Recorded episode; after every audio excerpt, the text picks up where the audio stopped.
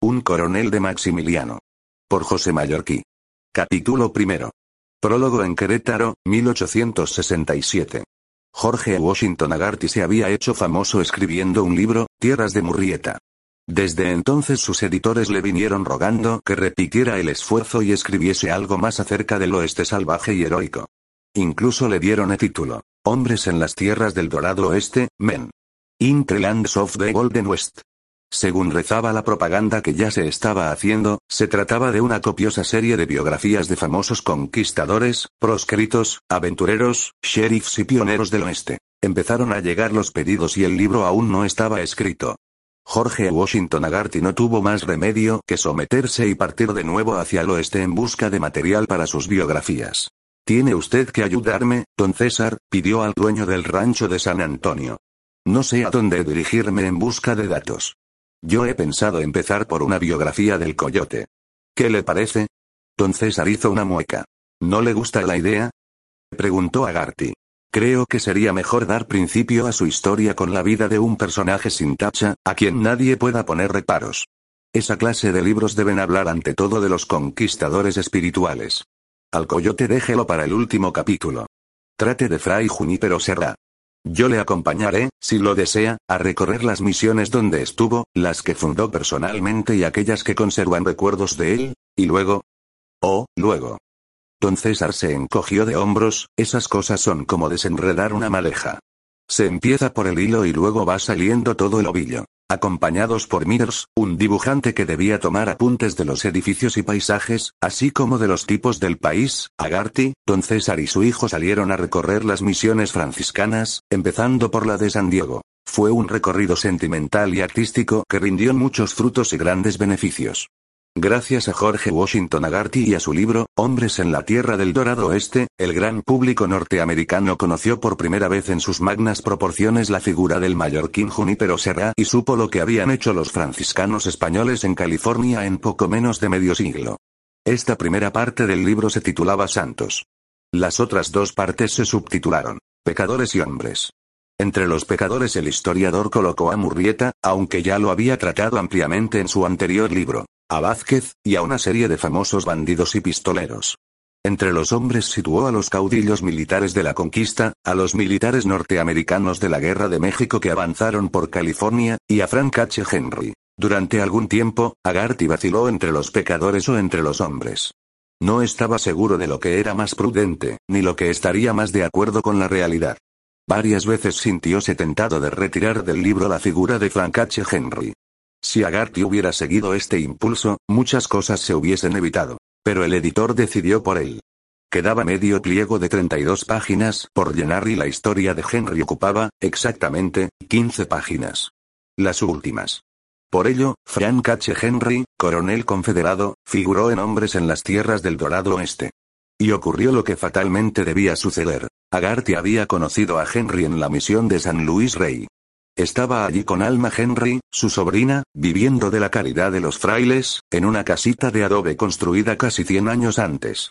Vestía una mezcla de uniforme mexicano y confederado, y moríase por encontrar quien quisiera escuchar su historia. Al saber que había llegado un norteamericano, Frank H. Henry le invitó a pasar la velada en su casa. Don César y su hijo acompañaron a Agarty. El dueño del San Antonio conocía ya al veterano de tres guerras y, en varias ocasiones, le auxilió por mediación de los frailes. Para él su aspecto y su prestancia no fueron una sorpresa, como para los otros. A los 67 años, Henry manteníase erguido, enjuto, altivo, elegante. En conjunto era un perfecto caballero del sur.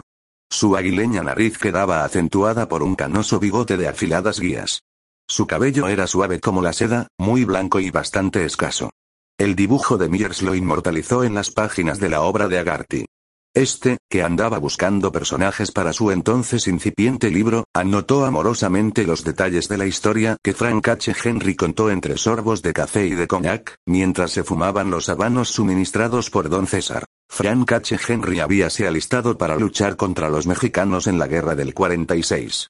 El 7 de julio de aquel año desembarcó en Monterrey a las órdenes del Comodoro Sloat. Entonces era sargento, pero al terminar la campaña había ascendido a capitán.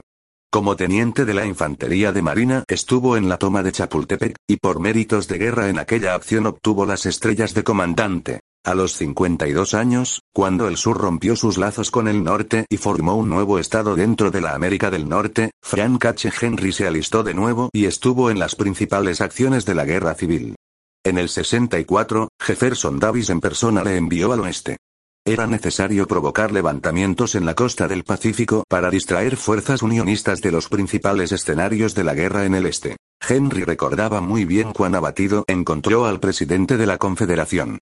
La guerra, después de Gettysburg, y en opinión de los principales caudillos confederados, estaba decidida.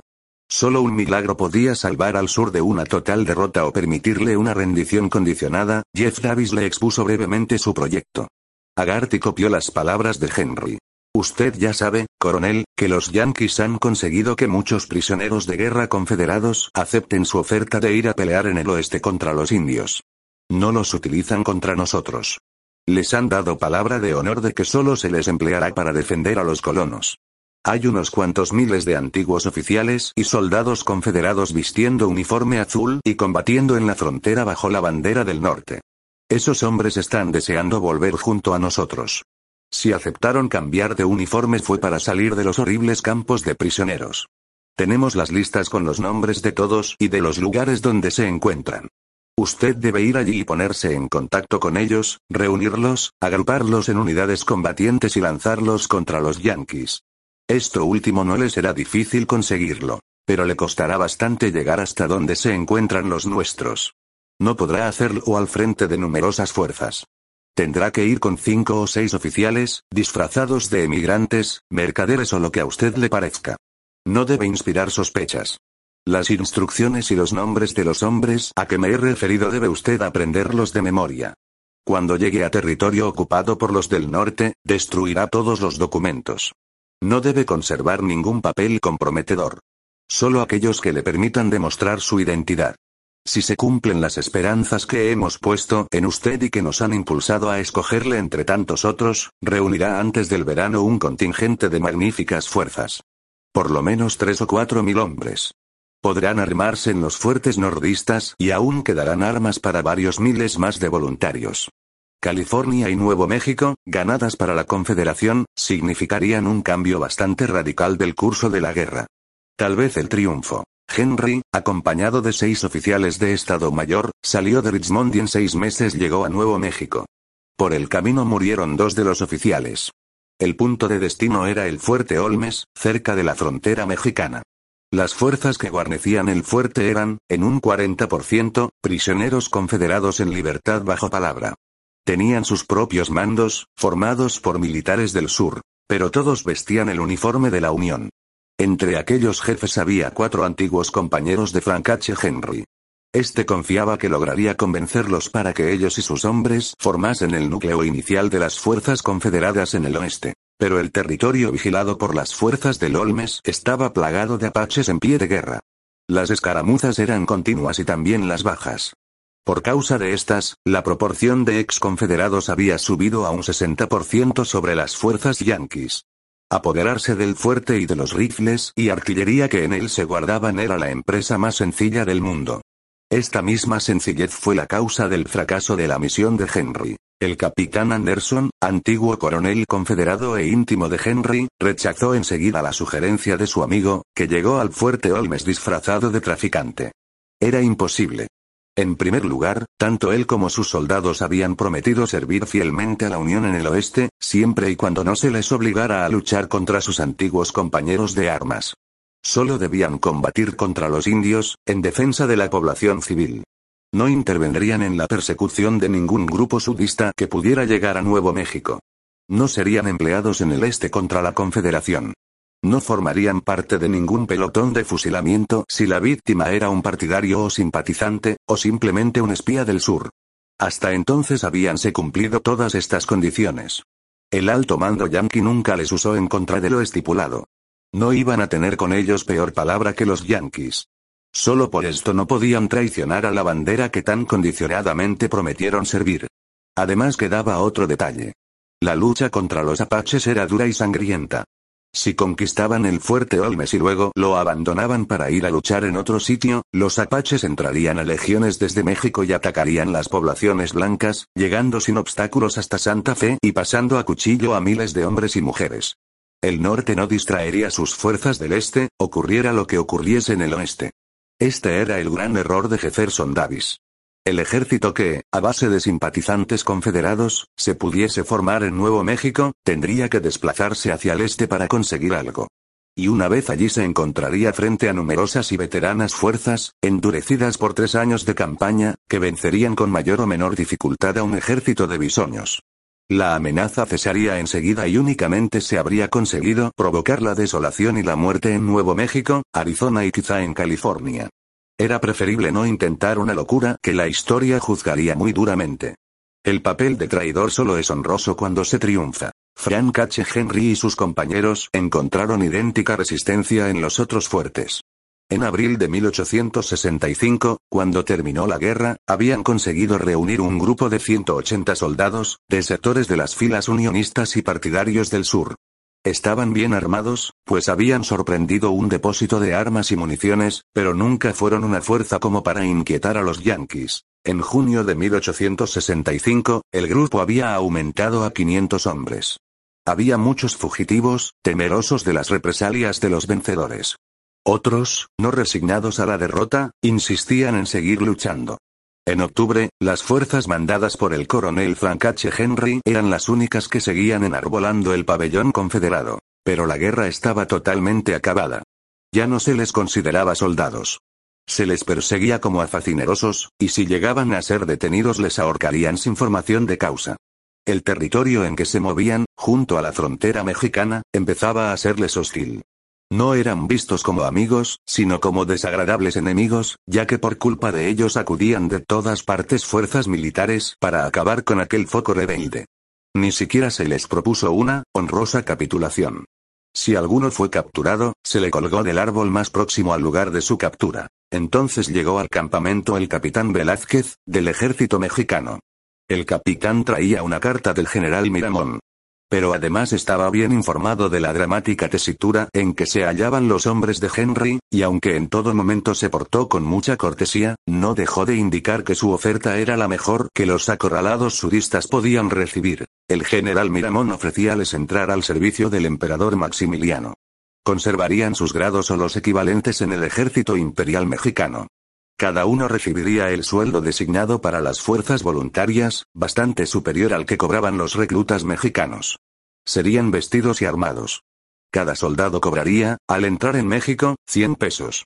Los cabos, 150. Los sargentos, 200. Los tenientes, 300. Los capitanes, 400. Los comandantes, 500, y los coroneles, 1000. Como era de esperar, los fugitivos aceptaron la oferta pero al cruzar la frontera, el que menos era sargento y había muchos más coroneles de los que esperaba Miramón. Este, de momento, se resignó. Aceptó la lista de grados que le presentó Henry, dio a cada uno lo prometido. Pero exigió que se agruparan en un regimiento. Y que ellos mismos se repartieran los grados. Sin olvidar que, por lo menos, 450 hombres tenían que ser soldados. Esto o no cobrar un céntimo y volver todos a los Estados Unidos por donde les indicasen las fuerzas mexicanas, o sea por un lugar custodiado por numerosos destacamentos yanquis, que los recibirían con los brazos abiertos. Se formó el regimiento. Desde entonces, el imperio mexicano contó, además de los franceses, belgas y austríacos, con un grupo de fuerzas norteamericanas. Estas fuerzas fueron lanzadas sobre las guerrillas antiimperiales que operaban por todos los rincones de México, y lo mismo que los belgas y austríacos, los norteamericanos fueron regando con su sangre el territorio mexicano, sembrándolo de tumbas en un alarde de anónimo heroísmo. Para los lectores norteamericanos, esta epopeya ignorada fue una gran sorpresa. Solo en algunos círculos militares se sabía que antiguas fuerzas confederadas habían servido al infortunado emperador de México. Frank H. Henry, en el libro de Agarty, terminaba su relato en diálogo. Era una pelea inútil. Los aliados del emperador le habían abandonado a su suerte.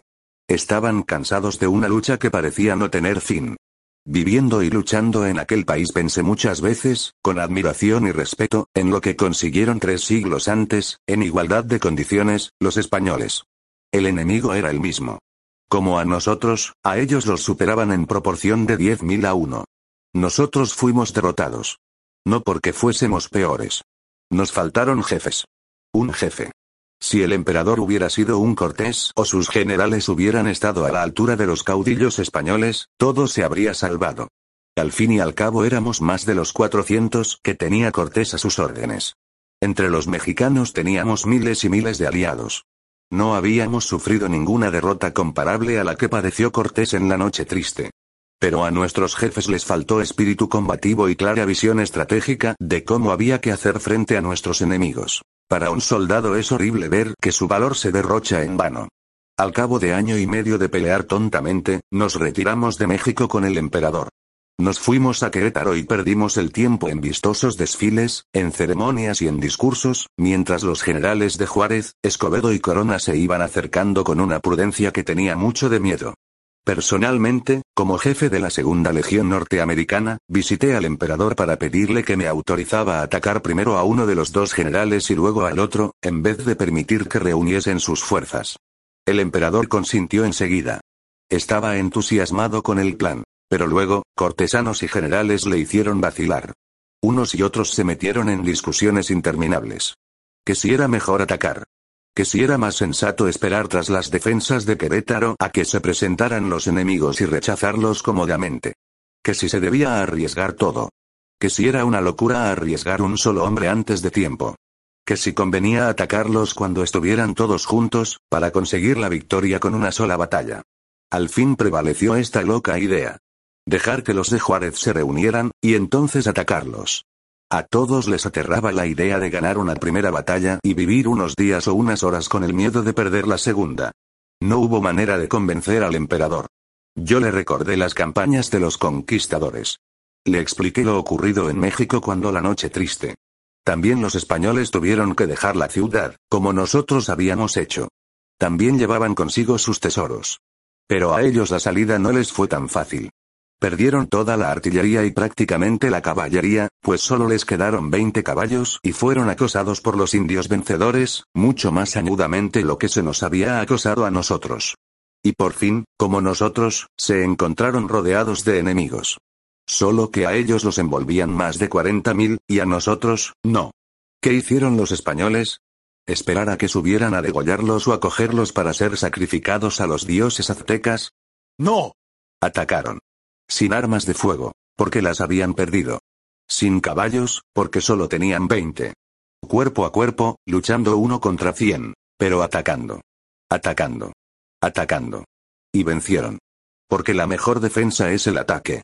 Maximiliano me miró tristemente y respondió. Ni yo soy Hernán Cortés, ni los que me atacan son indios aztecas. Aunque no quieran honrarle como se merece, son los descendientes de Cortés. Le agradezco mucho su intención. Creo que está en lo cierto. Pero estoy cansado de discutir y enfermo. Deseo que esto se termine de una vez para siempre. Cuando se aproxime el final le llamaré, coronel. Procure no hacerse matar. Le necesitaré si seguimos luchando. Los de Juárez se hablar reunido y nos tenían cercados. A finales de abril, después de un mes de continuas luchas, emboscadas, ataques a todas horas, comiendo frijoles y maíz, vestidos con harapos, luchando como se lucha cuando el vientre está vacío y uno tan desesperado que solo piensa en dar muerte a los causantes de aquel estado de cosas, atacamos en masa a los juaristas. Los derrotamos. Retrocedieron 16 kilómetros, perdiendo cañones y banderas. El emperador iba entre nosotros, con la roja barba flotando al viento como un estandarte de guerra. Cuando ya teníamos al alcance de las uñas la victoria que podía devolvernos todo México, el emperador se puso a deliberar con sus generales. Solo faltaba un empujón final. Pero se pusieron a discutir. ¿Era mejor seguir adelante, acosando a los pobres derrotados? ¿Era mejor volver a Querétaro y entrar al son de las campanas y entre los vítores de la muchedumbre? Así perdimos varias horas. Escobedo, viendo que no le perseguíamos, tuvo tiempo de reorganizar su tropa, de traer refuerzos, de reunir algunos pertrechos y, rabioso, deseando borrar la humillación sufrida, contraatacó. Y fuimos rechazados de nuevo a Querétaro. Entonces comprendimos que, perdidas las últimas esperanzas, solo nos quedaba la solución de morir matando. Puedo asegurar que hasta aquel momento, la totalidad de los soldados extranjeros y mexicanos que servían al emperador se habían mantenido fieles a él. Pero hasta el más tonto se dio cuenta de que, mandados por tales jefes, nunca lograríamos nada. Nuestro heroísmo era estéril. El soldado intuye muy bien las vacilaciones de sus generales y aquello no eran vacilaciones, era no saber qué hacer con el ejército. Empezaron las deserciones. Para los mexicanos era fácil, porque iban a entregarse a sus compatriotas. A nosotros, los extranjeros, únicamente nos restaba una amarga esperanza. Morir. El 11 de mayo, por la noche, el emperador me llamó. El pobre Maximiliano estaba roído por la disentería. Al verle tan abatido y enfermo, estuve tentado de sacar mi colt y pegarle un tiro en la nuca, aprovechando que me había vuelto la espalda. Lamento no haber seguido aquel piadoso impulso, que le habría ahorrado sufrimientos y humillaciones. Luego, el emperador volvióse hacia mí y ya fue demasiado tarde para hacer nada. Solo tenía una preocupación, su mujer. La emperatriz Carlota. Estaba instalado en el convento de los capuchinos.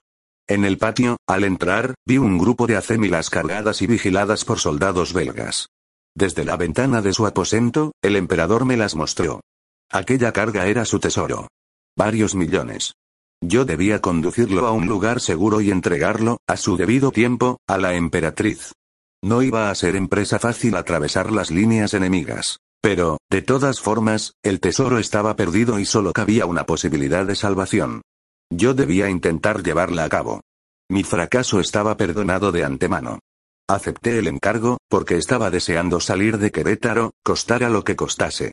Reuní a los 42 hombres que me quedaban, y acompañados de dos guías mexicanos, salimos a las 12 de la noche en dirección norte. Nuestro punto de destino tenía que ser Tampico. Allí había algunos barcos de guerra austríacos e ingleses. Pero el camino era tan lógico que por fuerza tenía que estar vigilado. No para detener el tesoro, sino para impedir que Maximiliano huyese. A última hora opté por seguir otra ruta. Siempre al norte, en busca de la frontera norteamericana. No sé cómo pudimos atravesar las líneas enemigas. No lo hicimos luchando.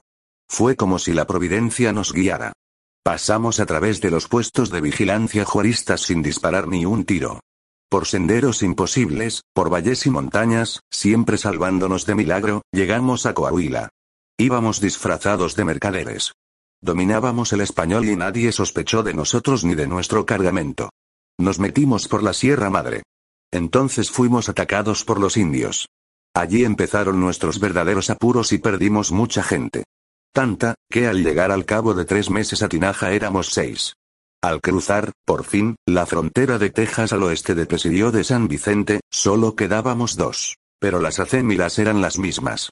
No habíamos perdido ni una. Al hallarme de nuevo en mi patria, besé la tierra y me consideré renacido. Atrás quedaba la más dramática de las aventuras. Así terminaba la historia de Frank H. Henry. Agarty le preguntó qué había sido del tesoro. Henry contestó. La persona a quien iba destinado sabe dónde puede hallarlo. No me pertenecía y no toqué ni un gramo de oro. Me limité a cumplir con mi deber. Agarty inquirió si había sido ocultado. Sí. En lugar seguro.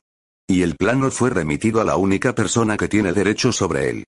El libro se publicó al cabo de nueve meses de esta conversación, casi al mismo tiempo que se daba la noticia de que se abrían a los colonos los terrenos de la Reserva Apache en Nuevo México. La Reserva Apache era un cuadrado de territorio de 100 kilómetros por cada uno de sus lados. Un cuadrado perfecto. Y en su centro, una vieja misión levantada por los franciscanos en 1740. La misión estaba abandonada, pero no en ruinas. Tal vez era la única misión en todo Nuevo México hecha de piedra. El libro, el territorio y la misión fueron factores muy importantes en el curso de los acontecimientos del año siguiente. El territorio se abriría a las 12 en punto de la mañana del día primero de mayo.